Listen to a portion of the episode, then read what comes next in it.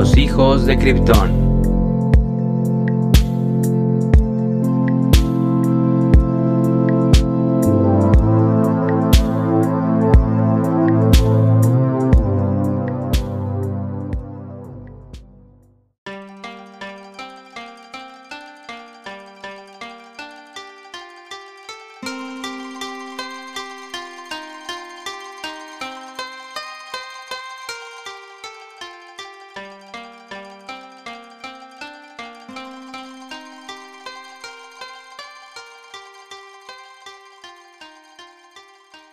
¿Cómo están? Bienvenidos a un episodio más de su podcast Los hijos de Krypton.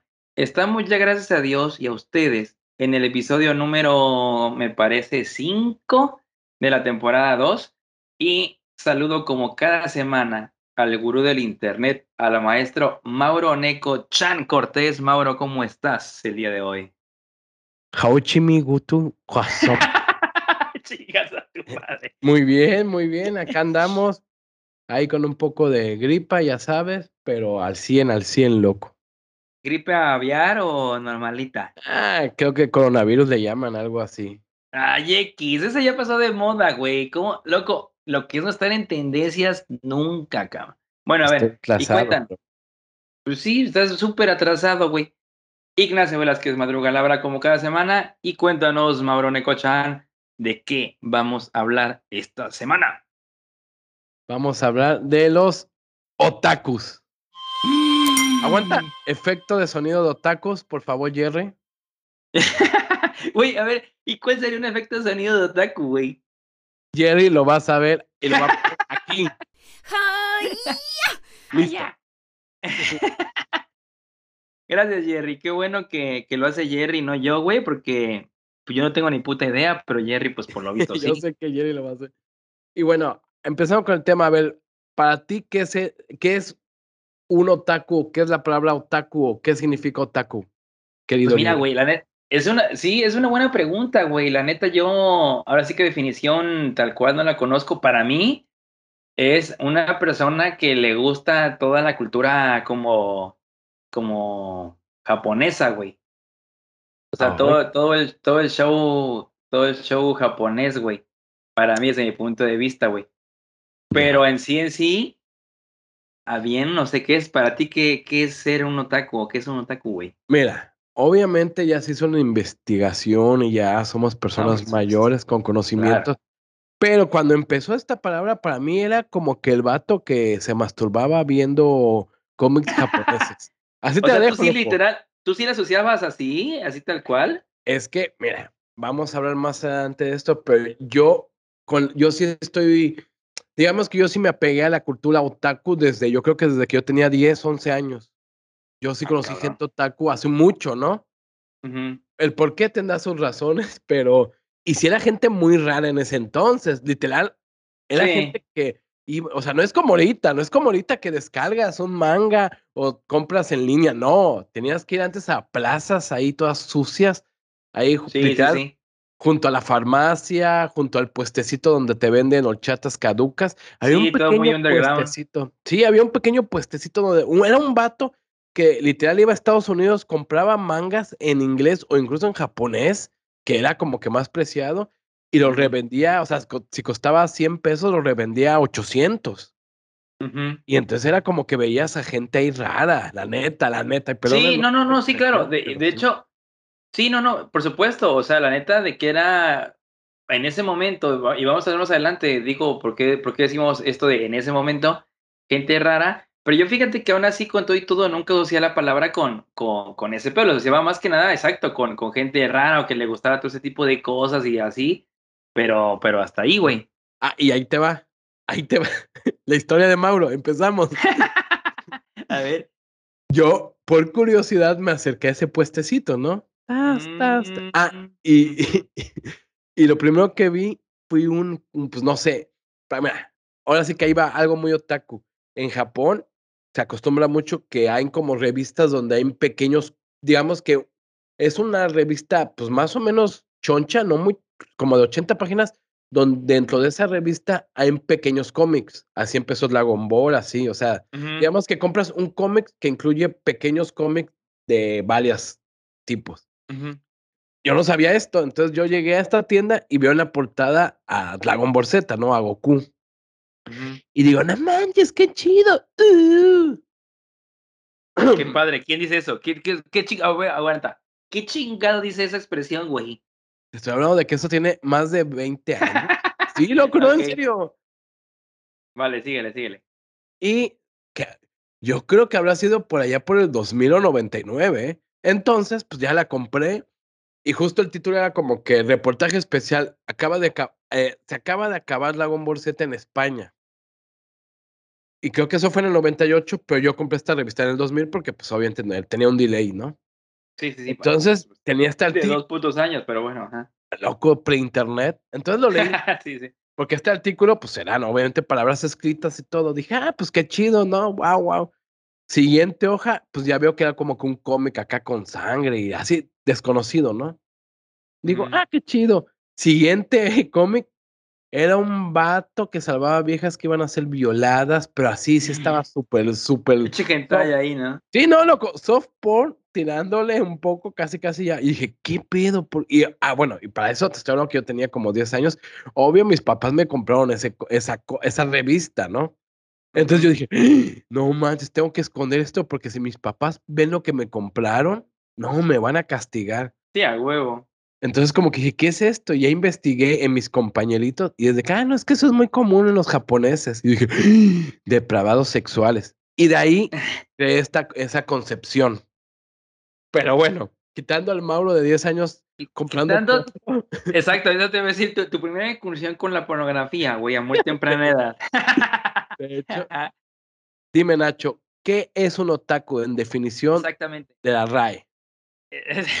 La, definición que, que, los chicos de Krypton eh, a través de diferentes fuentes encontraron, dice aquí, de entrada, su origen etimológico ni siquiera tiene un acercamiento con la cultura geek. En su raíz etimológica, otaku es un vocablo para referirse al hogar de otra persona de manera venerable, o significa honor y taku casa. Pero el lenguaje cambió y el significado de hoy en día es otro. El término otaku empezó a utilizar popularmente, se empezó a utilizar, perdón, popularmente en Japón para describir a un geek, es decir, alguien que tiene una afición por cosas poco relevantes o populares. Casi no tiene vida social y es muy reservado. En otros países se ha convertido en un sinónimo de persona con aficiones apasionadas al anime o manga, pero ese término se ha quedado corto. Hoy en día se usa para referirse a alguien que tiene afición a la cultura japonesa en cualquier vertiente, ya sea libros, películas, videojuegos, la comida, por ejemplo, etcétera, etcétera. El uso contemporáneo de este término se originó en un ensayo del periodista japonés Akio Nakamori en su columna Otaku, Research de 1983 para la revista Manga Buriko. Qué bonito lees, loco, al Chile. Ya extrañaba estas lecturas. No, ¿Qué te, Puede, ¿Qué te puede decir, la neta, en la escuela en la que tú y yo fuimos, por cierto, hicieron un gran trabajo educando a dos podcasters que más o menos saben leer, güey? Dios bendiga la ACE. no quería decir nombres, pero bueno, saludos a la ACE. Así, para que la gente lo busque. Fíjate, mira, aquí dice que un otaku es referencia a toda cultura japonesa, o sea, todo, todo. Ya, ya con este parámetro que acabamos de leer ahorita, nos consideramos otakus, güey. Al ah, chile, ¿tú te consideras otaku? Maldito pues, enfermo. mira, la neta, yo no me considero otaku. Obviamente, eso te lo digo previa a la lectura de, de esta definición tan bonita que nos acaban de. Gracias, Jerry, por proporcionar esta definición. Eh, yo no, la neta, yo no me considero otaku porque ahí te va. Yo no sé, lo que no sé, por ejemplo, bueno, aquí ya vamos viendo que dice que es a los que consumen cualquier tipo de chingadera japonesa, ¿no? Arte japonés, pero ahí lo dejamos, chingadera. da igual, ellos me entienden. O no, Chicago, Dim Y ya. Cancelados, por cierto.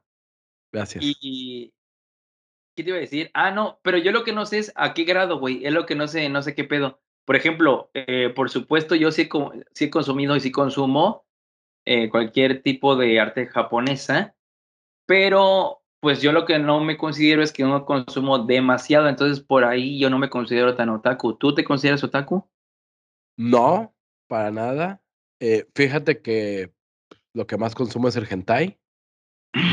Es lo que más consumo. Y lo digo en serio, porque. Porque, pues, eh, Yo fíjate que quise consumir hentai, pero la neta, como que en él, ¿eh? O sea, hasta la fecha no, no le agarro todo el amor posible, güey. Después te paso, uf, unas cosas. No, vamos a hacer. loco, ahí te va, paréntesis. En una escuela en México ya, ya esto ya lo he dicho varias veces, pero en una escuela en México donde el director era el famosísimo tío Robert, antes de ser famoso estando pero, era él el director, dieron un curso de hentai una vez, loco. Y yo así de que, ¿what? O sea, que te dan pañuelitos o qué. Pero, ajá, ¿el curso de qué? ¿De dibujar? ¿De consumir? ¿De...? Era, ya después, mucha gente preguntó, era como que la historia, o sea, literal era como un curso teórico de dónde viene ah, la historia, por qué. Y yo dije, no, pues no mames, o sea, no, me, no, no quiero que me arruinen esa ilusión, o sea. La neta, sí. Es como que le van a poner el cerebro. Yo me acuerdo que la primera vez que consumí hentai, güey, fue creo que en secundaria, puede ser.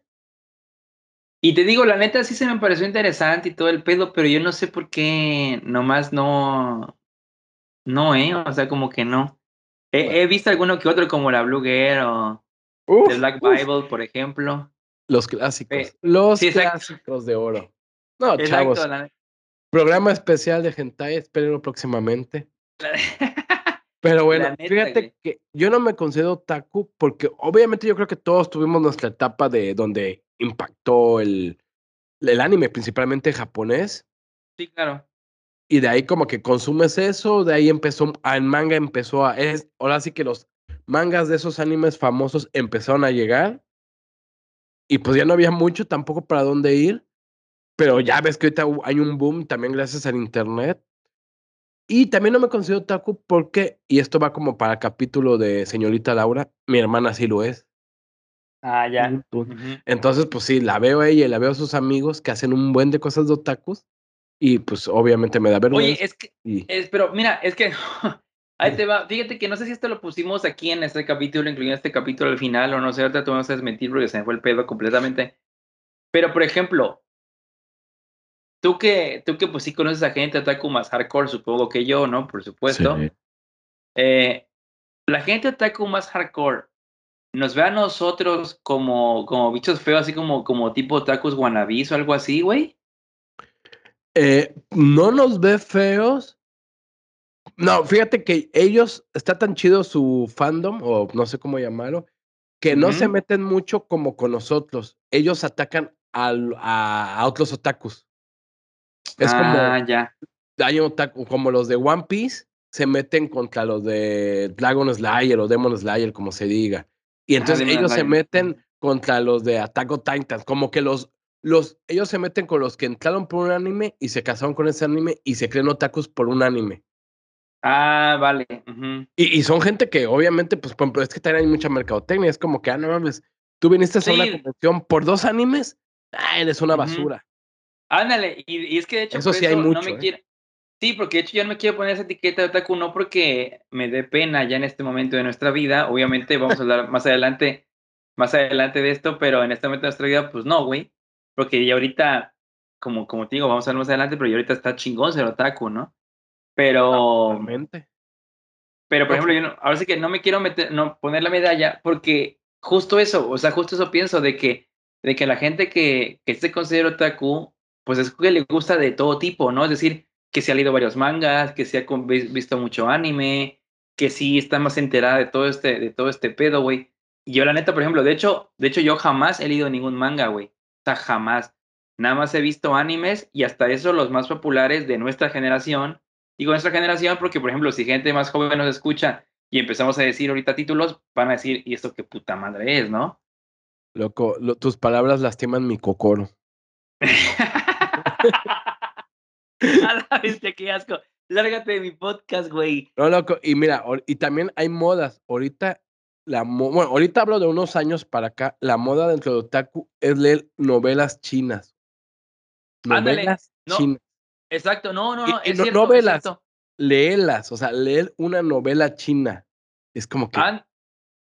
no, de hecho, ¿sabes qué pasa? Eh, no, y déjate, y no sé si también vamos a hablar de esto más adelante, pero ya que, ya que sacaste el tema, rápidamente para, para preguntarte y, comentarles a todos, de que también ya ves que está también todo este boom coreano, ¿no? O sea, en cuanto a la música, a, a las series, películas, etcétera, etcétera, pues ya ves, de repente, no sé si te pasó, güey, que te despiertas un pinche domingo y de plano prendes la, la, tu pantalla que tienes ahí 8K curva, güey, de 80 pulgadas, normal, y dices, bueno, voy a ver en Netflix, güey, pones Netflix, vas scrolleando, ¿no? Hacia abajo, y de repente, cabrón, empiezas a ver pinche serie china y otra china y otra y otra y otra. Y literal tienen una sección completa de todo ese pedo, güey. Y tú te quedas con cara de, cabrón, ¿cuándo chingado pasó esto, güey? O sea, eso, eso te habla de, de, de la fuerte corriente que está viendo ahorita. inclusive, güey, no, sin mentirte, eh, me pasó esto a mí ayer o antier, güey. Estábamos, Fanny y yo, güey, ahí en la sala prendimos la, la pantalla así como que, güey, a ver qué vamos a ver, cabrón. Empezamos a bajar y en, en la que tenemos está la interfaz y salen como que opciones de, de canales a bajar o de aplicaciones a bajar con, con, contenido de streaming, ¿no? Y uno de ellos era, ¿cómo, cómo decía ahí? ¿De doramas? ¿Doramas? ¿Algo así? ¿Es el nombre? Igual estoy cagando con el nombre. No, creo que sí, sí, así es. Sí, ¿no? Ah, y entonces, y así con mi cara, pues toda incrédula, que qué pedo, y ya Fanny me dice, no, güey, es que esta madre, pues es de puro eh, novela, ¿no? Novela o serie, pues, asiática. Y yo así con cara de, no mames, o sea, esa, e, esa madre existe, o sea, esa madre es real, es, it's a thing, esa madre, o sea, qué pedo, güey. Y yo, eso, cuando lo hubiéramos visto hace, piches, que te gusta, 10 años, güey? Totalmente, y, está el boom fuerte. Yo no lo he visto porque pues yo no veo esas madres, yo tengo mi, mi canal 5 y listo. Tú porque eres popular, güey, eres de los, eres, eres, eres Tori Bolton, güey, tú eres de los populares, güey. No, chavo, yo no veo Netflix, por favor, Canal 5 y TV Azteca. No, pero justo estaba viendo, no me acuerdo dónde estaba viendo, a quién estaba viendo en YouTube, que decía eso, ¿no? Que ahorita lo más visto en muchos países de Latinoamérica y de Estados Unidos es, dirías tú, novelas coreanas, novelas Está muy fuerte, está muy fuerte. No, real. De hecho, ya está vi una, por cierto, en Netflix. A ver si al rato platico de ello, pero ya hasta yo vi una. Por cierto, ya me, ya me tiré una. Real. No, no, no, aguanta, eso sí me interesa. nada más dime, ¿está chida? ¿No está chida? Sí, no, se parecen a, la, a un drama normal latinoamericano. Mira, es que ahí te va. La neta está. Está cagado porque no sé ni cómo explicar, cabrón. En primera, en primer amigo, yo no sé ni cómo chingado llegué ahí, güey. O sea, como, como mi descripción pasada estaba así como que un puto domingo sin nada que hacer viendo Netflix. Así como que, ¿y ahora qué coño veo? Y literal nada, pues, a ver, no, no, no. Y veo esa madre, güey. Ah, porque ya ves que, ya lo he dicho aquí más de una vez, que yo soy fanático de las comedias románticas, güey. Y es que mm. luego por género te, te mandan ahí como que sugerencias y esta se supone que es una sugerencia de comedia romántica, ¿no? Dios, ve, Dios bueno, es, exactamente, exactamente, eh, claro que sí. Entonces dije, bueno, a ver, vamos a ver qué pedo. Me puse a ver la serie, de hecho, para no hacer el cuento súper largo, hasta mi familia terminó viendo la puta serie. Pero la novela, más bien, porque es una novela. Mira, es no tan es que no sé cómo explicarlo, es no tan exagerado como una telenovela latinoamericana, porque es que aquí como que maximizamos o minimizamos todo para, pues, para que se note ahí el, el argumento, porque pues como estamos bien pendejos, no notamos eh, ciertas cosas y, y las novelas tienden a maximizar para que la gente diga, ah, pues sí, ¿verdad? Sí pasa, y la chingada. Ahí fíjate que no es tanto así, pero es perversa, cabrón, de una manera muy sutil, güey. Ahí te va. Rápidamente el argumento de esta madre es, y de hecho no sé, ni, me pregunten el nombre, porque la neta no me acuerdo cómo se llama. Ah, les mentí, ya me acordé, creo que se llama Well Intended Love, amor bien intencionado, ¿podrá ser? No me acuerdo, puede ser que sea así. Exacto. Pero ahí te va, esa es la parte perversa, hasta el nombre tiene perverso, güey. Amor bien intencionado, ¿eh? Grábate ese nombre porque vas a ver a continuación qué pedo. Va. Ponle la premisa es de que es una chavita, em, es china la, la novela, la serie, que es como quiere ser actriz, pero todavía no ha hecho nada pues relevante, ¿no? quiere ser actriz y la chingada. Y hay un pinche magnate de, de comunicaciones ahí en China, ¿no? Que es joven, que es guapo, obviamente asiático, ¿no? A los que les guste, ¿no? Por ejemplo, el pedo. Es joven, es guapo, tiene un chingo de lana, ¿no? O sea, todo súper chingón, normal, como cualquier chino joven, guapo, con un chingo de lana. Pero, en teoría, no me están viendo, pero estoy diciendo comillas con mis dedos, se conocen fortuitamente, güey, este joven magnate guapísimo con esta morrita aspirante actriz, güey.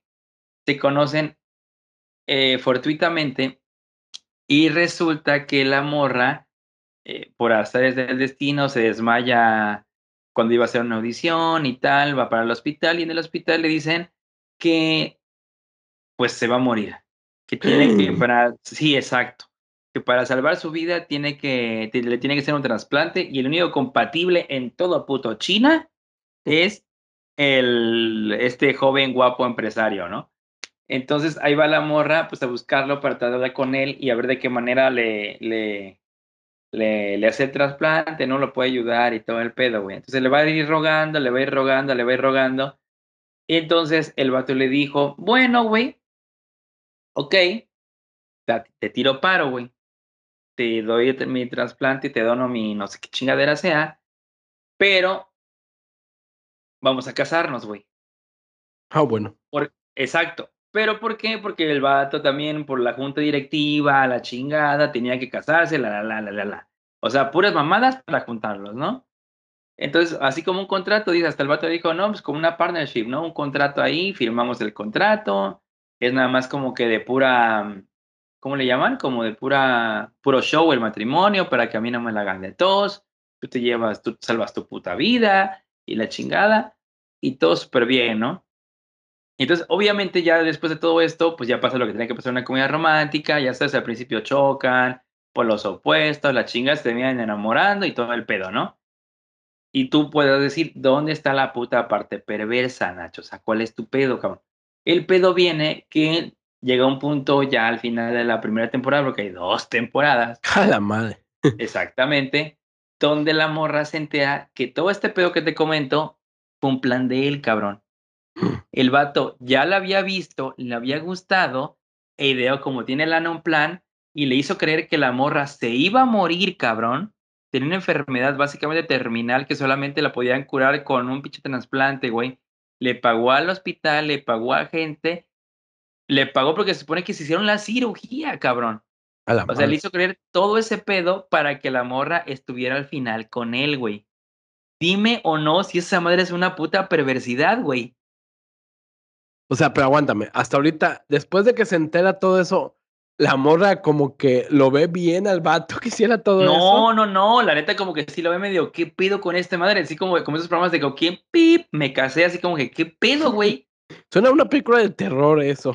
Y ya después pasan cosas y para que terminen juntos, ¿no? Pero a mí lo que me dio cringe, güey, fue el hecho de, loco, o sea, literal, el título se llama Amor bien intencionado, loco, literal jugaste con su mente de que la morra se iba a morir, güey. O sea, esas veces donde, donde las series o películas te dan el pinche resultado y que te dicen, güey, es que tienes, no sé, pinche sida, o es que es enfermedad terminal, y te así de, no mames, te quedan cinco días al final, ejeje, ¿qué crees? que no me equivoqué, no, no eres González, ¿verdad? Ah, no, no quieres Cortés, toma. No, nada más tienes algo de los triglicéridos, güey. Entonces, chinga tu madre, güey. O sea, literal, hasta testamento hice, te cagas, te culeas. No mames, o sea, literal, están jugando con tu salud, güey. O sea, yo me quedé diciendo, cara, ¿qué clase de puta gente enferma, güey? Hace todo este show, literal, hasta te digo que fingieron la pinche cirugía, cabrón. Para que neta al final la morra sí se pudiera casar con él, güey. O sea, te lo juro, fue así como que, no mames, eso en México ni siquiera llegamos a tan, tal extremo, cabrón, no mames, ella es muy perverso, güey. No mames, aquí dice, la mala se acerca al, bueno y le dice, ¿qué crees? Tu vieja está engañando. Y obviamente el bueno, como es pendejo, se la cree y ya se me el pedo. Y ya está, güey. Aquí literal fingen una puta cirugía y una enfermedad terminal, güey. No mames, la neta está cabrón, güey. No sé, no, no, no soy fan de las novelas normales. No creo que me llame la atención eso. No, no mames, pero véanla, güey, está chida.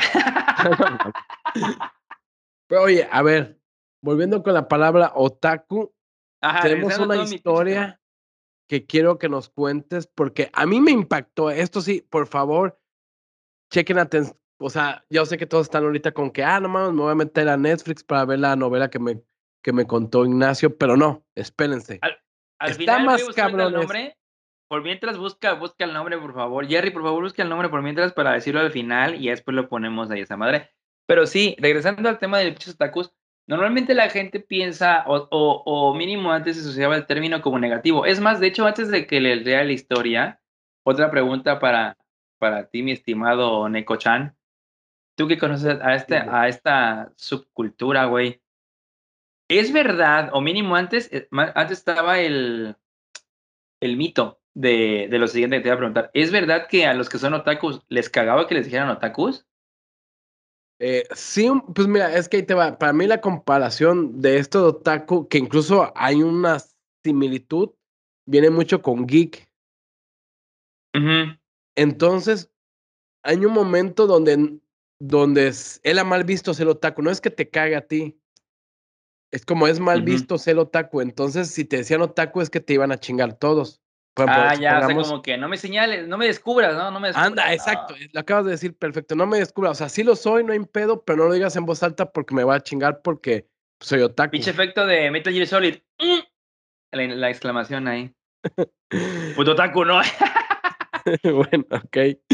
Pero, por ejemplo, ahí te va, igual nos pasó en nuestra flota, en secundaria había gente que en el receso, cuando estábamos, la mayoría estaba jugando fútbol, otros como tú y yo estábamos en el viendo a quién escupirle desde el tercer piso. Sí, exacto, exacto, burlándonos y asienteando. Totalmente es lo que hacíamos. Había un grupito que iba a un salón y jugaba con cartas de Yu-Gi-Oh.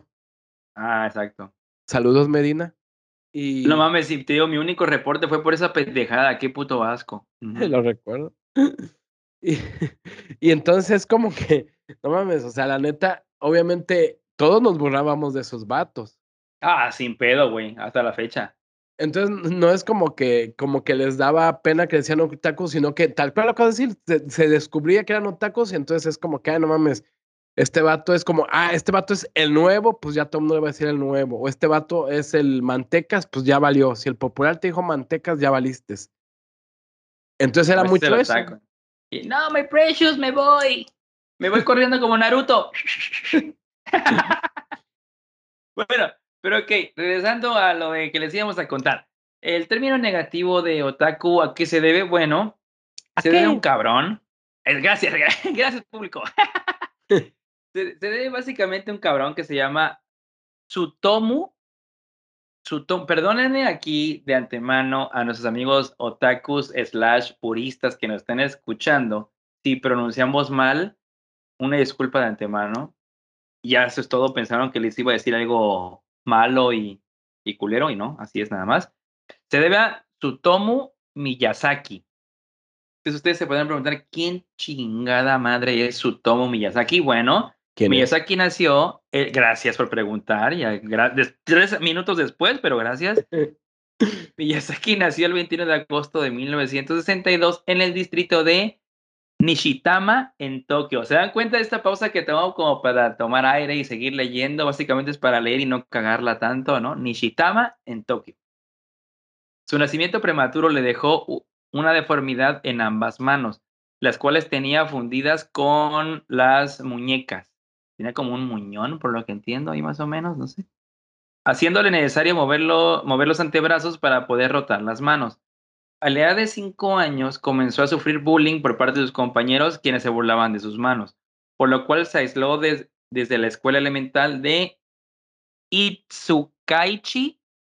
Itsukaichi, puede ser así. Yo creo. De la escuela. Punto. De la high school. Exacto, de la high school. Según, bueno, tenía cinco años, más bien sería de la elementary school. Según compañeros y profesores, o sea, güey. Según compañeros y profesores de Miyazaki, era un chico pues tranquilo, solidario e incapaz de hacer amigos. Solía escribir ensayos en donde expresaba sus deseos de llevar una vida normal. Sin embargo, siempre terminaba por echar la culpa a sus manos el no poder llevar tal vida. Finalmente se refugió en el anime y el manga, Este último llegaba a leerlo compulsivamente hasta altas horas de la noche. Miyazaki era un joven inteligente y llegó a alcanzar las calificaciones más altas entre los niños que dieron el examen de ingreso a la escuela preparatoria Meidai Nakano. Estás más o menos como Antonio Caso, pero de Japón. Su apetito sexual era elevado, a tal punto que aprovechaba los, los partidos de tenis de la universidad para fotografiar las entrepiernas de las jugadoras para utilizar luego dichas fotografías con fines meramente onanistas. Onomatopéyicos. Exactamente, si no saben a qué nos referimos, escuchen no sé qué número de episodio sea. Jerry, por favor, qué número es. Escuchen toda la primera temporada de Los Hijos Escuchen de Escuchen toda la primera temporada, por favor. Bueno, con fines meramente onanistas. Ok. En 1984, cansado de consumir pornografía para adultos, comenzó a consumir pornografía infantil. En la tarde del 22 de agosto de 1988, Mari Kono, de cuatro años de edad, desapareció después de salir a jugar con una amiga. Tras no encontrarla, su padre la reportó como desaparecida a la policía de Saitama. Mari Kono había sido engañada por Miyazaki, quien le ofreció un paseo en su Nissan negro. Güey, a ver, en su Nissan negro, Nada pues un Skyline o sea, si un Skyline te subes, si era un Suru negro, qué chingada madre te vas a subir, güey. De hecho, sí tengo el, el, modelo, pero en la edición no lo puse porque, pues, patrocinios. Pero si quieres, ahorita te ah. lo busco. Por favor, por favor, para que la, la, historia tenga puta coherencia, güey. Bueno, más que historia, la realidad tenga puta coherencia para mí. Bueno, Miyazaki condujo hacia el oeste de Tokio y detuvo el coche debajo de un puente en un sendero boscoso. Allí Miyazaki se sentó junto a la niña durante media hora antes de asesinarla. Tras cometer el crimen, desnudó el cuerpo y abusó sexualmente de ella. Después tomó la ropa de la niña y regresó a su coche. El 12 de diciembre de 1988, Miyazaki asesinó nuevamente, esta vez a una niña de cuatro años de edad de Kawagoe. Kawagoe. La niña era Erika Namba, quien regresaba de la casa de un amigo cuando Miyazaki la secuestró, obligándola a subir a su coche. Me imagino el mismo pinche Nissan corriente negro. Ya vi, el modelo es un Langley. ¿Un quién? es un Langley. Yo no sé nada de carros, perdónenme a todos, pero es el típico carro de los 80. Ok, Voy a poner una imagen en Facebook, pero bueno. Por favor. Estaba X ¿no? O sea, no te invitaba a subir, no era así como que. Para nada. Ay, mira, ese chavo trae un Mustang, no lo conocemos de nada, pero se ve que tiene lana. Pues, se ve buena gente, ¿no? No, este era un Langling cualquiera, ¿no? Bueno, este condujo hasta un aparcamiento en Naguri. Allí colocó a la niña en el asiento trasero del vehículo y la obligó a desnudarse para tomar fotografías. Tras casi ser visto por un auto que pasó cerca de su coche, Miyazaki asesinó a la niña. Después ató al cadáver de pies y manos, lo envolvió en una sábana y lo colocó en el maletero del coche. Tras esto, se deshizo de la ropa de la niña en un bosque cercano y dejó el cuerpo de la niña en una zona boscosa cerca del parking. Sin embargo, su apetito sexual lo obligaría a volver el día 6 de junio de 1989 a un parque de Ariake, cerca de la bahía de Tokio. Allí encontró a Ayako Nomoto, de 5 años de edad, a quien convenció de dejarse tomar fotografías. Luego lo obligó a subirse a su coche, nuevamente a su Langley, el cual condujo unos 800 metros antes de asesinar a la niña. Miyazaki había cometido cerca de cinco delitos similares y practicar necrofilia con las víctimas. En 1989, Miyazaki convenció a otra niña menor de edad para dejarse tomar fotografías de su vagina en un parque. Mientras hacía esto, el padre de la niña se dio cuenta y logró golpear a Miyazaki, pero Miyazaki huyó corriendo. Tiempo después volvió al parque, ya que había dejado su carro ahí debido a que tuvo que salir huyendo del padre de la niña. Loco, ese carro es muy importante, ¿te das cuenta? Ese carro, sí, de hecho hay que poner la foto a huevo del puto Langley porque es, ¿eh? está cabrón. La neta. Porque de hecho, ahí te va, por culpa del puto Langley, Nissan Langley. La policía fue que lo arrestó, cabrón. es real, porque el cabrón, o sea, el padre de la niña lo, lo, lo, lo cachó, le pegó un putazo, el vato se, se, se fue en chinga, güey, y dejó su coche. Pero entonces el pendejo quiso regresar por su coche y fue donde la policía lo apañó. Cuando la policía fue al departamento de Miyazaki, encontraron 5.763 videocassettes de anime y videos de asesinos seriales. Casual. Durante la... Casual, casual, casual. Durante la década de los 90, Miyazaki permaneció encarcelado mientras que la prefectura de Saitama encargó su evaluación a un grupo de psiquiatras, llegando a la conclusión en el 97 por este equipo de psiquiatras de la Universidad de Tokio de que Miyazaki sufría un desorden de personalidad múltiple y una esquizofrenia extrema, aunque se mantenía enterado de la gravedad y consecuencia de sus crímenes y por tanto era responsable de los mismos. Los medios lo apodaron el asesino otaku. Ahí está, para que no digan, ¿y esta pinche historia de dónde chingado la sacaron? ¿Por qué lo apodaron el asesino otaku? Tun, tun, tun. Uh Miyazaki fue sentenciado a pena de muerte en la horca poco después de su captura, transcurriendo más de 15 años antes de la aplicación de la pena. Durante su encarcelamiento intentó reducir su condena a cadena perpetua, siendo todos los intentos infructuosos. También luchó porque se le aplicase la inyección letal en vez de la horca, a la cual Miyazaki le temía profundamente. Transcurrió sus años en prisión leyendo historietas manga y viendo anime en el pequeño televisor de su celda. El 17 de enero del 2006, la Suprema Corte de Justicia mantuvo la sentencia original y el 17 de junio del 2008 Miyazaki fue ejecutado.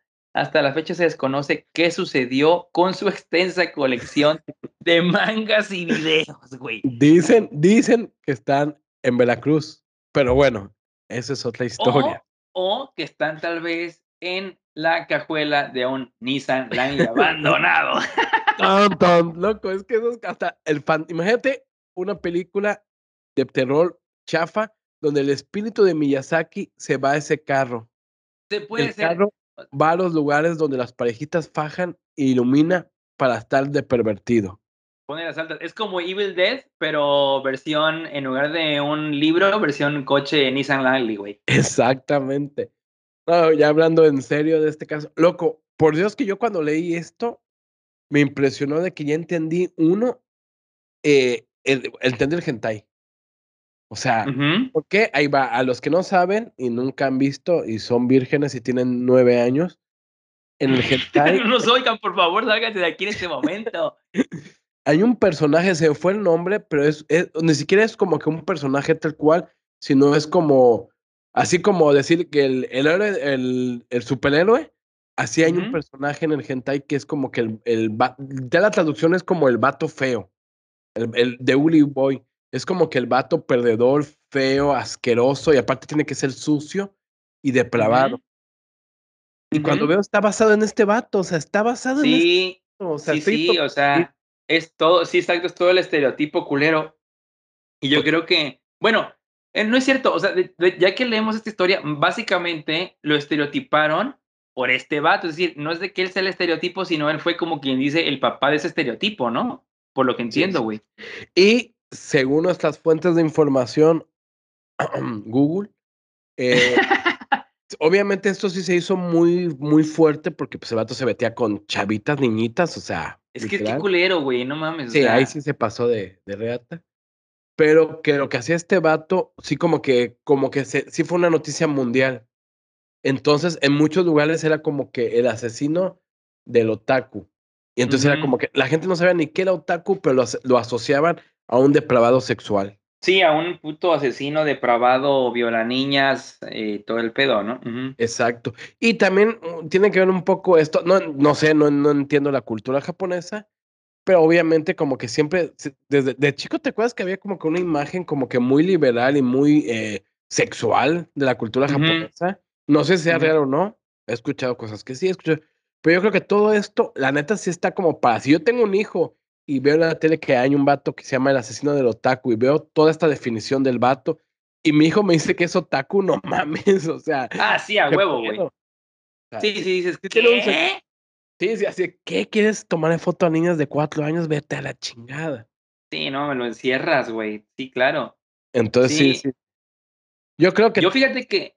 Dime. Yo fíjate que leí, bueno, no, no sé si leí o, o alguien comentó acerca de, ese pedo, de que, de, que decían de que todo este pedo, porque ya ves que en el hentai y, y el anime y el manga, o sea, toda esta madre, es muy, ¿cómo llamarlo? Muy gore a veces, güey.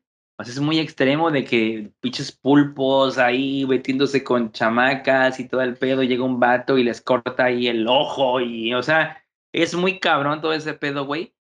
Pero leí alguna vez, te digo, que supone que esto era así porque ya ves que bueno, no sé si es cierto, o sea, la neta no sé si es cierto, pero mínimo las imágenes que se ven o, la proyección que dan al mundo es de que Japón, ves que, o los japoneses y toda esa madre asiática, son un tanto cuanto introvertidos, güey. Entonces, por ejemplo, con, a través de, de, ese arte, por ejemplo, era como la manera que se, que se liberaban, ¿no?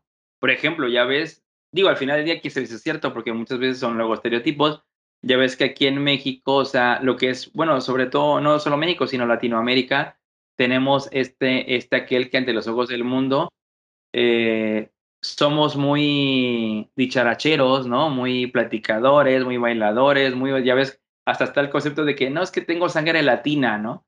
Es decir, que tienen así como que el ritmo por las venas, todo, piensan que todos somos chayán y bailamos desde que nacemos y todo el pedo, ¿no? Cosa que no es. No. Pero, pero, por ejemplo, ves que en Japón está el, como que la, la, contraparte de que son pues más serios y todo el pedo. Y a través de este tipo de arte es como que se, pues se liberan, güey. Puede ser, sí, mira, yo, yo la y la neta sí me da un poquito de, no quiero cagar en este tema porque sí conozco, insisto, conozco gente que es eludita en el tema, pero incluso también dirías tú, yo he escuchado la teoría de que, de que hubo un momento en que en Japón no estaba, no estaba permitido mostrar el pene. Todo lo demás sí, pero no el nepe. ¿Pero mostrar en qué sentido? En, en, animación o en manga. Ah, digo, porque pues aquí tampoco es, es, bien visto que vayas por la calle hasta que sea el chile, güey. no, no, no. Me refiero eh, a pornografía, incluso a pornografía. no sé dónde vivas, cabrón, pero. no, no, no. Entonces, no pueden, o sea, pueden mostrar a la mujer desnuda, pero no pueden mostrar un nepe. Ah, es cierto, güey. Sí, es cierto. si tú entras a cualquiera de, de, porno, no es que yo lo haya hecho ayer, pero, pero si tú buscas ahí Asians, muchas traen eh, censurado el basto, güey. Y también las mujeres, todo el pedo. Y entonces, por esa ley, se supone que entonces cuando tendrían que hacer cosas como de pues, sexuales, empezaron a usar los tentáculos o cosas como de monstruos, que es muy mm, ya. Se supone que era por eso. Y un dato curioso, ya que estamos hablando en el hentai, fíjate que hasta hace poco, creo que fue en el 2000, tiene poco, no me acuerdo si fue 2014 o más para acá, ya todo el hentai es censurado, o sea, no puedes mostrar genitales. Cierto, y de hecho, este tema lo platicamos tú y yo hace tiempo, bueno, hace, pues sí, hace tiempo, porque yo me acuerdo que, que tú como experto en hentai que eres, güey. ¿Cuál? Mauro-san. Exactamente llegué una vez y te dije, oye, loco, ¿tú crees que quise ver, eh, no sé, pues hentai, ¿no? La chingada. Pero sería censurada, censurada, censurada. Y yo dije, ay, güey, qué pedo, ¿no? Qué raro, porque yo no sé el porqué de, de, de, todo ese pedo. Y ya fue que tú me dijiste, no, loco, es que a partir de X años, como se acabas de decir ahorita, eh, lo censuran. O sea, no es si es como por ley en Japón, no sé cómo sea el pedo, ¿no? Sí, por ley. O sea, tú no, o sea, si tú no puedes, es una falta la moral si tú haces pornografía, ya sea animada o en personas reales, y se ven los genitales, hombre y mujer. Pero bueno, después de este brevario cultural. Eh, sí, enfermo cultural. Qué bueno que nosotros no somos los asesinos del otaku, ¿eh? no, no, no, no. No, no, no, no, vamos a meter ese tema, vamos mejor a cambiarlo porque no vamos a hablar de cosas con menores de edad. Veas. El punto sí, no, no, no, y aparte, no, es que y esa, madre, no mames, también pinche quedó sonado porque la neta sí estuvo muy culero, o sea, el vato también. Bastante ese vato ya es, ya es deleznable, o sea, ya es una madre ya muy culera, güey, la neta. Pero bueno, y esa, ahora sí que estamos, dijimos lo que es la parte, como quien dice, mala, y de hecho no, no es la parte mala de, del ser otaku, sino el por qué la gente pensó que era malo, ¿no? Porque este cabrón. Pero, pero, pero pues llegaron los ochentas, güey, llegó la, el final de los ochentas, llegó la globalización para todos, llegaron todos los pinches acuerdos mundiales, eh, McDonald's empezó a apoderar del puto mundo y pasó lo que tenía que pasar, es decir, a mediados de los ochentas, el anime empieza a expandirse en el mundo y tener una aceptación bastante buena. Y ya sería en los noventas el llamado boom del anime, donde la palabra otaku se popularizó en todo el perro mundo. Si bien para el mundo este boom ayudó a conocer la cultura asiática, para las personas de estos países estaban en contra de la globalización, ya que criticaban la pérdida de su cultura. Yo creo que muchos, ¿no? O sea, como que mucha gente, yo creo que hasta ahorita eh, tiene esta, esta contraparte. Por ejemplo, yo he visto últimamente, en los últimos meses, muchas imágenes en, en, Twitter de que pueden ahí como que recuerdan esto, güey, o esto acá, o esto acá cuando no llegaba el, el TLC aquí a México, que no entraban marcas gringas todavía. Entonces mucha gente se acuerda luego con mucha nostalgia de todo ese pedo, güey. Me imagino que les pasó a los asiáticos de que no, esto es nuestro y pues no lo toquen. Pero pues allá no tuvieron un Salinas de Goltari que nos vendió bien chingón el TLC y nos metió el puño con el neoliberalismo. Es correcto, es correcto. Pero a ver, bueno, eso lo vamos a debatir en otro tema. Vamos a debatir en otro tema, pero cosas buenas, cosas malas, ¿no? Como todo el mundo sabemos. Como todo. Hubo un gran debate a mediados de los 90 dentro de estos países, pero al final terminó ganando el sucio dinero, como siempre, ya que el consumo del anime, manga y videojuegos en Japón, pues ya subía muy poco año tras año, y a nivel mundial el aumento era mucho mayor, cosa que yo lo considero obviamente normal, porque pues ya para ellos era, bueno, normal, cabrón, ¿no? O sea, es, es, es consumir la familia Burrón y Condorito, pues que ya tenías siempre, ¿no? Pero en cambio te llega pinche Marvel y tal, ¿no? O sea, te llegan otras cosas y dices, ay, cabrón, digo a los extranjeros, ¿qué es esto, no? ¿Qué es esta chingadera? Y lo comenzaban a comprar como locos. Entonces se dieron cuenta que obviamente, pues al final, por mucho amor que le tengas a la camiseta, hay que comer, ¿no? Estarás de acuerdo. Exacto, exacto, totalmente. Y a ver, ¿tú crees que ha cambiado la definición? Ya vimos cómo la, definición de otaku empezó mal desde este pendejo, todo valió mal. Pero también se va resignificando a través del tiempo.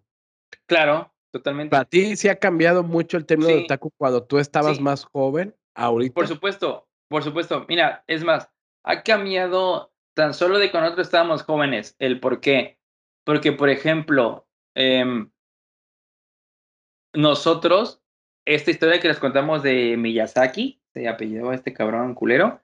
Ni siquiera la conocimos hasta ahorita que, que nos pusimos a investigar del tema, güey. Entonces, es decir, ya tan solo esa imagen tan culera, tan culera como la de Miyazaki, ya ni siquiera estaba.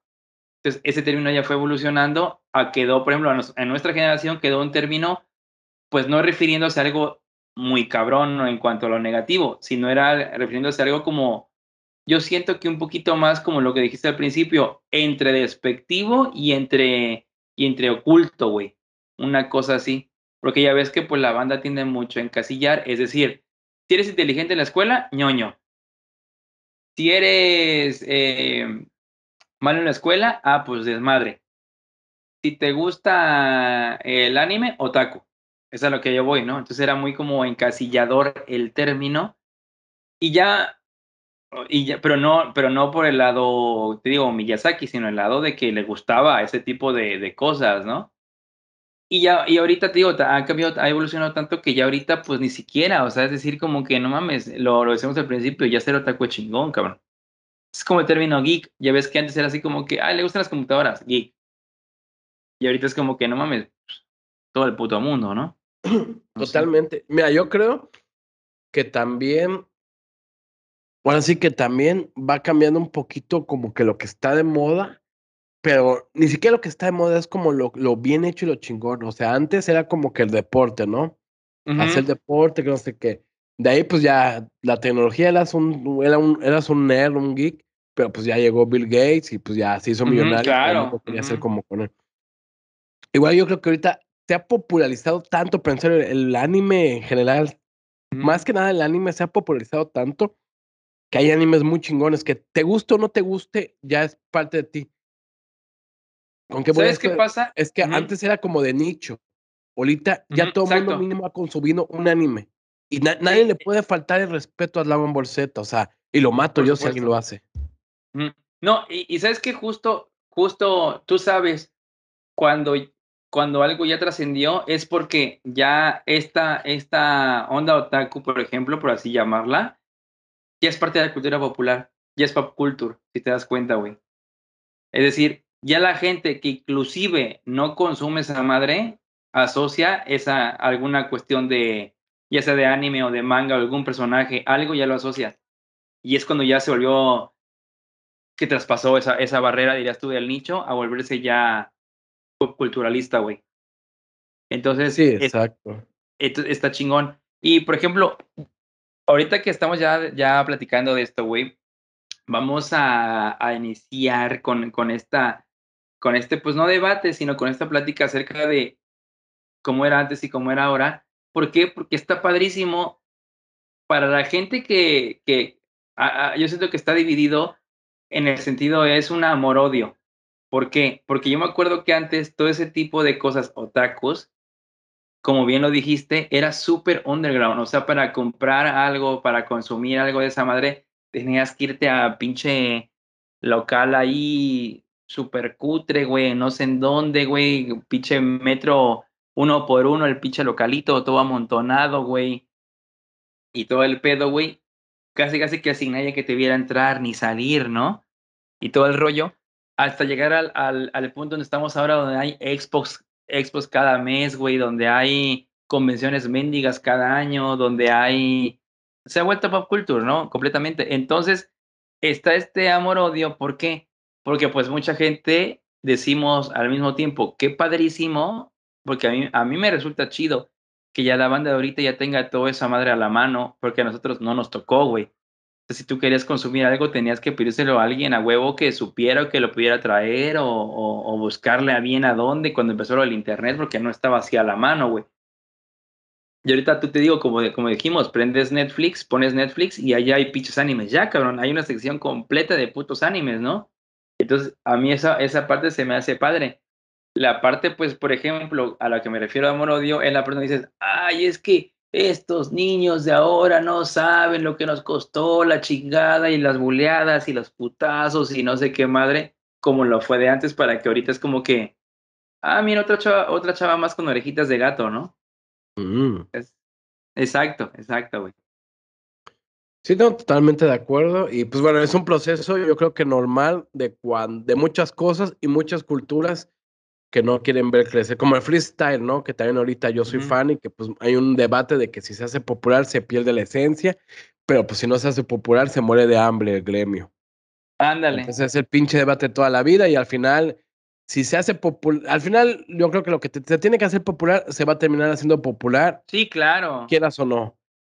No lo puedes y, y, aparte yo siento que también, o sea, yo siento que no, no se pierde, o sea, no es que se pierda la esencia, loco, la neta, más que nada es ganas más adeptos o más conocidos o más gente. Yo no entiendo también a esa gente que, que se pone muy intensa al de, al de que no, es que esto es mío, porque nosotros somos otakus de Cora y la chingada. O sea, sí, obviamente pues saben más que uno y tal, pero digo, está padre que, que, puedas pasarte ese conocimiento a alguien más o que, o que la gente ahora sí se interese por, por tu tema y todo el pedo. No sé, diciendo que está chido esta apertura, como bien dijiste, como la apertura a los gamers, como la apertura a los, a los geeks, como la apertura a toda esa madre, está súper chido, güey. La neta yo siento, porque pues al haber más opciones, es, es, es más padre también para el consumidor, güey.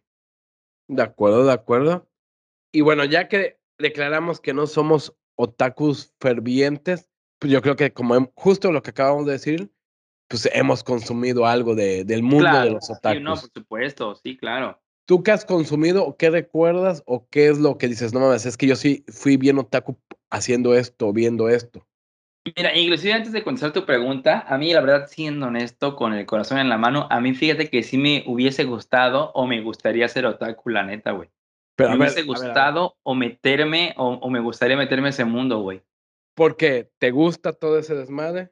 Fíjate que sí me llama la atención, o sea, en realidad sí me llama la atención, o sea, sí me llama la, la atención la cultura japonesa, sí me llama la atención el anime, sí me llama la atención los videojuegos, sí me llama la atención todo ese tipo de chingaderas, güey. La neta sí me llama un chingo la atención. Lo que pasa es que no sé cuando me empiezan a decir, porque medio mundo me ha recomendado, tú me has recomendado animes, a otros amigos me han recomendado animes, me han recomendado mangas, me han recomendado videojuegos, por ejemplo. Ahorita unos amigos me dicen, ¿qué estás jugando? Eh, te recomendamos esto y esto y esto para que juguemos toda la chingada.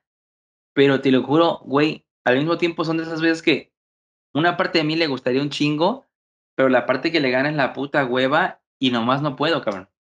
Nomás no puedo. Mi esencia de señor no me deja y al final termino viendo, consumiendo, escuchando, jugando lo mismo de hace como chorrocientos años porque señor, cabrón. Pero en realidad no tengo nada en contra de ellos, inclusive digo, me gustaría pertenecer a ese mundo, pero nomás no puedo, güey. La neta. Ya, ya.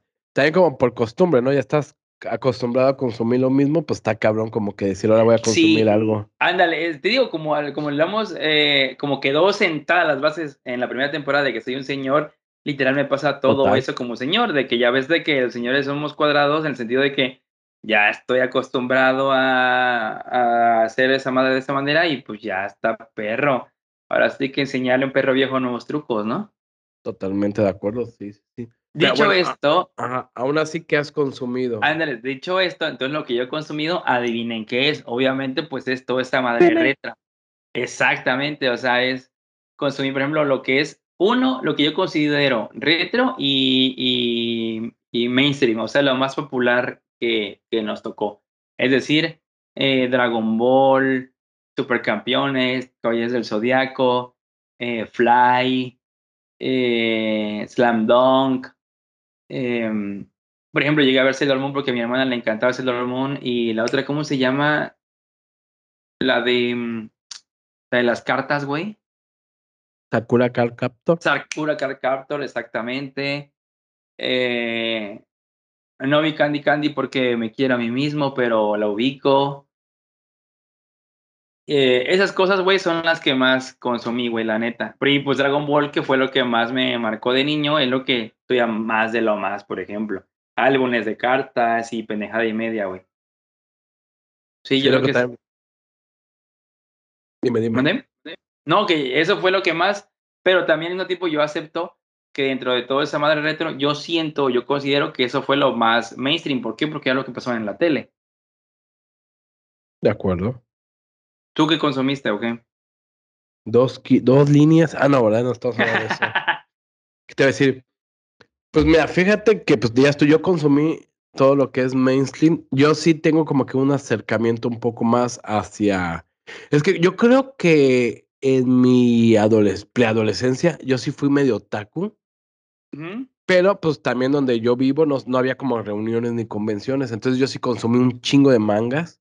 Yo sí consumí, incluso cuando aquí todavía estaba Dragon Ball, eh, ahora sí que cuando era Dragon Ball, con Goku apenas estaba, creo que ya era grande, pero pues todavía no era Dragon Ball Z, en una tienda un vato tenía un VHS en japonés, obviamente, de Goku. Obvio, sí, sí, claro, todo, todo que se respeta tiene que ser en japonés. De Goku convirtiéndose ya en Super Saiyajin. Y el vato lo vendía así carísimo, carísimo. Y obvio yo lo compré. Sí, claro. Entonces fue como que me acuerdo que también cuando estaba, creo que apenas aquí Dragon Ball Z, el, mismo vato consiguió un VHS de Goku en Super Saiyajin nivel 4 y obvio lo compré. Obviamente. Tuve todo. No, yo fíjate, no, yo fíjate que hasta eso, ni eso, ni he visto todas las películas de Dragon Ball, güey. Corte, aquí se acaba esto, no puedo seguir. No he visto Dragon, no, nunca he visto ningún capítulo de Dragon Ball Super tampoco. Ah, bueno, eso ya no cuenta, eso ya. Sí, no. Eso ya es muy mainstream, no te preocupes. Pero, ah, por ejemplo, yo hubo un tiempo donde, hablando de cuando yo empecé a tener internet, eh, sí conseguí una página donde había mangas, entonces sí me empecé a leer un buen de mangas. Entonces, yo creo que sí, sí llegué a hacer otaku, sí llegué a ver bastantes animes, pero ahí te va, dirías tú como señor, hay un momento en mi vida donde a mí cosas de extensiones largas, series, películas, ya me dan hueva. Ah, claro. Entonces, un momento, por ejemplo, yo ah, me acuerdo, hay un cómic, bueno, un manga, se los recomiendo, se llama Gantz, G-A-N-T-Z. No vean el anime, no vean la película, no, vean el cómic. Es uno de los cómics más, bueno, mangas más vendidos a nivel mundial. Está muy chingón, pero son, no sé, son yo creo que más de 3.000 hojas. Es demasiado largo. Entonces, pues de niño como que tenías tiempo también, estamos de acuerdo, ¿no? es como que, ah, tengo tres horas, voy a leer. Ahorita es como que, a ver, dame media hora la felicidad, por favor, de este puto día de mierda. Sí. Entonces sí lo he dejado de consumir yo de grande bastante, bastante. Y justo este tema ahí te va. Yo sí tengo aquí una disyuntiva. ¿Qué te parece? Vamos a hablar de qué te parecen a ti las convenciones de otaku y lo que es todo lo que es cosplayer. A mí me parece chida, güey. Porque tú hace poco me comentabas que ah, por accidente vistes una y yo he notado en ti como curiosidad. Sí, te digo que, es que te digo que lo que, lo que te decía antes, a mí neta sí me, sí me llama la atención todo ese tipo de cosas, o sea, es real, o sea, no es mamada. Sí me llama la atención, lo que pasa es que yo nunca había ido a una, porque como que tampoco se había tenido yo mucho quórum, y es como esta, dirías tú, justo lo que vas llamar bien, es como esta curiosidad, pero al mismo tiempo tampoco es que me quitas el sueño, entonces, era así como que, ah, mira, pues si puedo ir, pues iré, pero si no, pues ya está, ¿no? Pero ahorita, por ejemplo, eh, tengo una sobrina que le, empezó a gustar mucho todo este pedo, güey. Y digo, como casi todas las chavitas ahorita están metidas en ese rollo, güey. Y nos dijo, y fui a una, por, por ella fuimos eh, Fanny, eh, mi sobrina yo, a una. Y la neta está chido, güey. O sea, la neta está chido todo este pedo. Porque. Porque no solamente es así como. ¿Cómo te diré, güey? Este, este mundo es como que este mundo cuando tenías 13 años, cabrón. O sea, así te lo describo, güey. O sea, es entrar y hay que figuras de acción coleccionables, hay videojuegos, hay comida, hay, no sé, la neta, la verdad está, a mí me, me, me llama mucho la atención, está muy padre y me late, me late que hagan ese tipo de cosas, güey. La verdad sí, sí está recomendable. Yo, por ejemplo, en mi caso no me disfrazaría, yo creo. Bueno, no es cierto, quién sabe, porque a mí se me vale pito todo, entonces puede ser que sí. Pero, por ejemplo, ya ves que hay unos donde, donde van panelistas, ¿no? Ese tipo de cosas. Yo la neta no, yo la neta voy por la comida, por el desmadre, por pero ver qué hay de productos chingones, por la nostalgia inclusive, porque de hecho, no sé si te ha sido alguna de esas, pero ese tipo de convenciones están cabronas porque son ah, muy fanservicientes en cuanto a la nostalgia, cabrón. Porque hay muchas cosas que nos tocó a nosotros, ¿no? Y ahorita como grandes que ya las puedes pagar un poco más, pues básicamente es, órale, ahora sí te lo vendo a destajo, cabrón. La neta, güey. Totalmente de acuerdo. Y pues también está chido porque pues es tu nicho, ¿no? Es como, es que también, fíjate, también nos gusta, ¿no? Como ya hay tanta gente, pues es como los geeks cuando hacen esos maratones, hackatones o maratones. O sea, dices, no mames, pero, yo no he ido, pero amigos sí me cuentan y dices, pues está chido porque son gente tan introvertida, la mayoría, no todos, no hay que generalizar, pero que es raro que, que salgan y conozcan a, ¿dónde conoces a alguien que le encante programar, no? En exacto. Bueno, en internet, pero ¿a dónde vas con un vato que le encanta estar programando? Entonces, entonces en estos vas a un lugar donde tienes un internet de 20 gigas de velocidad, donde van gente que te enseña a programar y hackers. Entonces, como que está chido porque hay para todos, ¿no?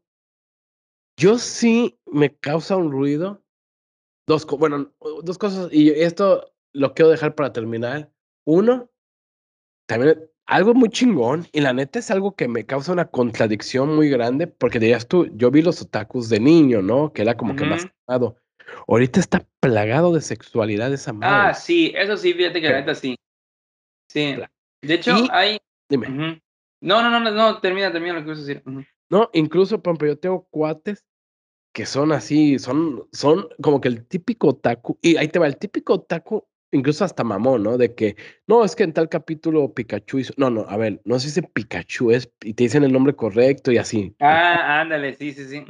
Y el vato es, ah, te, dejo, amigos que, tú lo dices de broma, pero amigos que corrían como, ¿cómo se llama este idiota? Digo, ¿cómo se llama el? Naruto. Como Naruto. Loco, y literal, o sea, hay una escena que me da mucha risa, que era una chava muy bonita, o sea, no, no era sexualizada, pero era muy bonita la chava y como que casi, casi, literal con hojitas de, con eh, orejas de gato y como que lanzándose al vato y el vato así de que, ah, sí, hazte para allá. Y, y fíjate, también, ojo, esto me está llegando a la iluminación ahorita, también es un punto donde yo creo que las mujeres tienen un más empoderamiento que en muchos otros nichos. Ah, sin pedo, sin Porque pedo, por lo mismo, los vatos, obvio, no quiero generalizar, no quiero generalizar, pero también las cosas como son. Como los vatos son introvertidos y normalmente son medio despistados, los otakus, pues las mujeres es de que, pues ni pedo, si quiero algo lo voy a tener que hacer yo. Y entonces como que tienen más huevos las, las mujeres otakus. Claro. Y Dios bendiga es- a las No, mujeres. y es que, se- no, ¿sabes qué pasa? También, no es que tengan más huevos, ahí te voy, ahí te va con ese, con ese aspecto. Eso va muy de la mano de- de- del- del cosplay. Y cuando tú te caracterizas, cuando tú te disfrazas, o haces un cosplay de lo que sea, te pones el personaje y cambias, güey. Así te haces súper introvertido, súper extrovertido, súper la chingada, como sea, cambias. Entonces, por ejemplo, también me imagino que no es de que salgan huevos, por así decirlo, sino de que como van en su papel, es como de, pues, fuck it, voy en mi papel, aquí qué chingada me pueden decir, ¿no? Aquí no soy, por ejemplo, no sé, Tania, aquí soy Akane, ¿no? No sé, X. Entonces, por ejemplo, e- es como que, como que dejas un poquito esta, esta vergüenza en tu casa Te y- entiendo, te y- entiendo. y llegas ahí y dices, no, es que aquí soy Saitama. Entonces, ¡fua, fua, fua! y empiezas a moverte y a hacer pendejadas porque pues eres Saitama. ¿Qué te van a decir algo? Pues estás vestido de Saitama, cabrón. Te van a voltear y van a decir, no, no mames, mira qué chico Saitama, una foto, güey. Y tú estás haciendo tu pendejez, o sea. y no es de que salgan huevos, sino que, tío, te, te da tanto poder, güey, un, un costume que, que es lo que hacen. Y fíjate que está padre. O sea, Sí, a mí sí me llama sí, la sí. atención eso, porque dirías tú, o sea, me llama la atención el ver todo ese tipo de gentes eh, en su papel, güey, haciendo las cosas que normalmente, pues, no harías. Por ejemplo, te digo, en mi caso, porque me vale madre, yo haría un desfiguro con o sin disfraz, porque pues tú me conoces. Pero, por ejemplo, habrá gente que no, güey. Entonces ya en un pinche costume, ya en la fiesta, ya todos también igual disfrazados y todo el pedo, pues puta, te atreves hasta, no sé, güey, te tiras un round porque vas vestido de un luchador, qué sé yo, güey, ¿no? O sea, la neta está chido, güey. Ahora, el otro punto que tú mencionabas, que está muy sexualizado, eso fíjate que la neta sí, güey. Y eso es- también es como que, ay, es que eso fíjate que es, la única parte que a mí ahorita la neta no me agrada, porque fíjate que sí me voy a abrir, o sea, me agrada y me desagrada porque obviamente mi, mi Nacho Kryptoniano es como que, ah, no mames, o sea, obviamente vas a un pinche, una convención y ves a tres princesas Leia eh, eh, cuando están secuestradas por, por Java, puta madre, ¿no? Pues dices, cabrón, no mames, gracias, señor, ¿no? Ese es mi puto sueño, güey. Pero eso es una cosa, y ahora te pones en plan, señor, que ves a tu sobrina que le gusta este de tal o tal demonia, ¿no? Que sale nada más con un bikini y te quedas con cara de, "Mm, no, mija, como que mejor eso ya no, ¿no? Vente para acá, güey. O sea, no sé si me explico, güey. Si está cabrón esta, esta madre, güey, porque pues te digo, obviamente la parte masculina lo agradeces, ¿no? dices, ah, no mames, qué chingón. Pero la parte ya de que, como, como, tú, como tú dices hace rato, ¿no?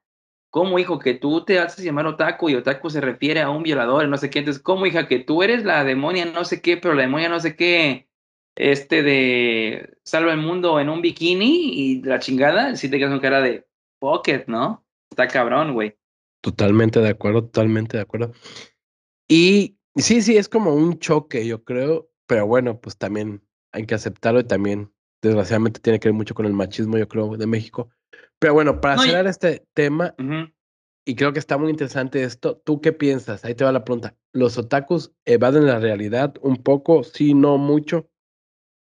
No, yo siento que sí, por supuesto que sí, pero no solo los otakus. Es que hay, cua- justo cuando vi esta pregunta antes de, de entrar aquí al programa, fue lo primero que yo pensé fue eso, güey. O sea, de que sí, yo siento que se ven en la realidad, pero no solo ellos. Es decir, a todas las personas que nos guste eh, cierta cosa, evadimos la realidad en eso que nos gusta, güey. Es como decir eh, los gamers o los geeks o los no sé qué, evaden la realidad, claro. O sea, por, los, los que les gusta el cine y van a la realidad, claro, o sea, tú vas dos horas a evadir la puta realidad, cabrón. O sea, literal estás pagando dos horas para olvidarte de todo lo que está pasando en tu pinche mundo exterior y concentrarte en una puta película. O estás pagando en mil pesos por una consola para poder, perdón, evadir la realidad un rato, unas horas, y, y tú ser un pinche, no sé, güey, astronauta asesino de alienígenas en el puto videojuego, ¿no? Qué sé yo. Entonces, los otakus, por supuesto, que ven la realidad a través de los personajes, los mangas, los animes, pero yo siento que no de una mala manera, o sea, no de la, no de la manera de que, ah, están evadiendo su realidad. No, güey, están, o sea, están siendo normales en un pinche gusto normal. Es como los, los amantes de los cómics, ¿no? Por ejemplo, de la contraparte, que es la parte gringa, ¿no? O sea, ya sabes, los de superhéroes, de ceitas, eh, Marvelers, etcétera, etcétera, etcétera, pues por supuesto que van en la pinche realidad, ¿no? Entonces yo siento que sí le evaden, pero no de una manera mm, nociva. ¿Tú qué piensas? Fíjate que está muy, muy interesante lo que dices. Por un lado creo que tienes razón, o sea, todos buscamos algo para ver la realidad. Pero fíjate que yo sí creo, o mínimo, la, es que volvemos a lo mismo. Para mí la definición de otaku es alguien ya muy clavado, ¿no? Entonces es como si comparamos, no, pues si me dicen a mí, oye, Mauro, ¿es un gamer? Pues no, la neta, ah, juego que te gusta. Juego 20 horas, si me va bien y en un buen mes, 20 horas videojuegos. Si no, juego 0 horas. Menos, de hecho. Sí, no, sí, claro, también. Igual. Los últimos dos meses no he jugado nada. Los primeros dos meses sí juego yo creo que unas 20 horas al mes. Entonces yo no consigo ser un gamer. Entonces ya si, me, si tú dices, ah, es que este vato es un gamer, pues es un vato que está clavado en eso. Entonces para mí, y si, si alguien me dice, no, pues yo veo animes, pues va, no hay pedo. Pero si me dices, no, es que yo soy un otaku, yo sí creo que es alguien ya muy clavado en eso. Y no, no creo que sea malo tan solo por decir que algo esté clavado en eso. No creo que sea malo. Simplemente sí creo que como que yo sí creo que la, todo lo que conlleva ser otaku, le veo poco beneficio a tu, a tu vida. Así te lo dejo. Mm, ya. Pero, pero fíjate, perdón, me paré a, algo. Eh, sí, o sea, yo creo que igual, o sea, tiene razón en el sentido de, de que, por ejemplo, ya la gente, dirías tú, gamer, otaku o geek y la chingada, yo siento que ya son gente pues más inmersa en ese tipo de temas, ¿no? Por ejemplo, tú y yo no somos ni gamers, ni otakus, ni geeks, ni no sé qué, pero al mismo tiempo nos gusta todo ese tipo de pedo. Pero como no somos expertos en, no entramos, yo siento que en esa categoría, eso es a lo que te refieres y es lo que yo entiendo, ¿no? Pero, pero ahí te va. Em, te digo, yo no lo considero realmente malo eh, cuando, o sea, eso de evadir la realidad por unas horas porque te guste esa chingadera. Ojo, lo que sí, y esto no solamente es para los pinches otakus, es para los pinches todo el puto mundo, que todo en exceso es malo, güey. Por supuesto. O sea, inclusive aunque seas tu deportista y la chingada, todo en exceso es malo. Entonces, si eres otaku y te clavas así súper cabrón, o sea, neta súper cabrón, obviamente es malo, ¿no? O sea, porque igual y, igual y tu mente no te, te engañas, te autoengañas en, en esa realidad que tú creaste. Entonces todo, todo esa madre es malo. Pero si lo haces de manera, porque te digo, es un pinche gusto y tal, güey, yo siento que pues no es de que vayan a la realidad, sino es que pues es mi distracción por dos horas, dijeras tú, ¿no? Pues dos horas al día, una hora al día. Estoy de acuerdo, estoy de acuerdo. Yo creo que la nota no tiene nada de malo. Y, y totalmente creo que pues, son nichos de gustos, de gente, de, de entretenimiento que pues, cada vez se hacen mucho más populares y pues obviamente también como dejan más dinero se hacen más populares y pues ah, yo creo claro. que incluso el día de mañana se pueden hacer tan populares que pues a lo mejor ya tú puedes ir vestido, ¿no? A lo mejor ya, ni siquiera te tienes que vestir para la convención, a lo mejor en tu día a día tú puedes ir vestido de tu personaje y no, no habría pedo en un futuro, eso estaría chido. Sí, fíjate que la neta está chido esta madre, o sea, es interesante, porque la neta yo la considero, ahí te va, es entre sí y no moda. ¿Por qué? Porque, por ejemplo, el otaku no es una moda, dado que pues casi toda la vida ha estado y ahí va a estar y todo el pedo. Yo de lo que sí considero moda es el, el, lo popular que está haciendo en este momento, ¿no? Ya ves que como que se ha tenido su roller coaster de que a veces o es o muy popular, a veces vuelve a bajar otra vez. Siempre ha estado ahí, cabrón. Como los gamers una vez más, como los como los freaks de, de, la, de los geeks de las computadoras, como los del cine, como todo eso. Siempre hemos o estarán ahí, pero a veces serán o más o menos populares en cierto punto de la vida, güey. Así pasa ahorita también siendo con, con esta madre de los otakus, güey. Por ejemplo, te digo, plata, plataformas, ahorita como Twitch, plataformas eh, como de, de, gaming y tal, se han metido mucho en ese pedo y han ayudado a que, a que tuviera un, un, un aire bien cabrón en estos últimos años. De acuerdo, de acuerdo. Pero bueno, chicos, espero que les haya gustado este tema. Fíjate que estaría chido igual hablar de temas como de, de grupos de nicho, ¿no? Culturas y claro. culturas que hay un chingo y que cada vez, como justo como lo mencioné hace rato, como los freestylers y todo esto. Sí, sí, sí. Sería interesante.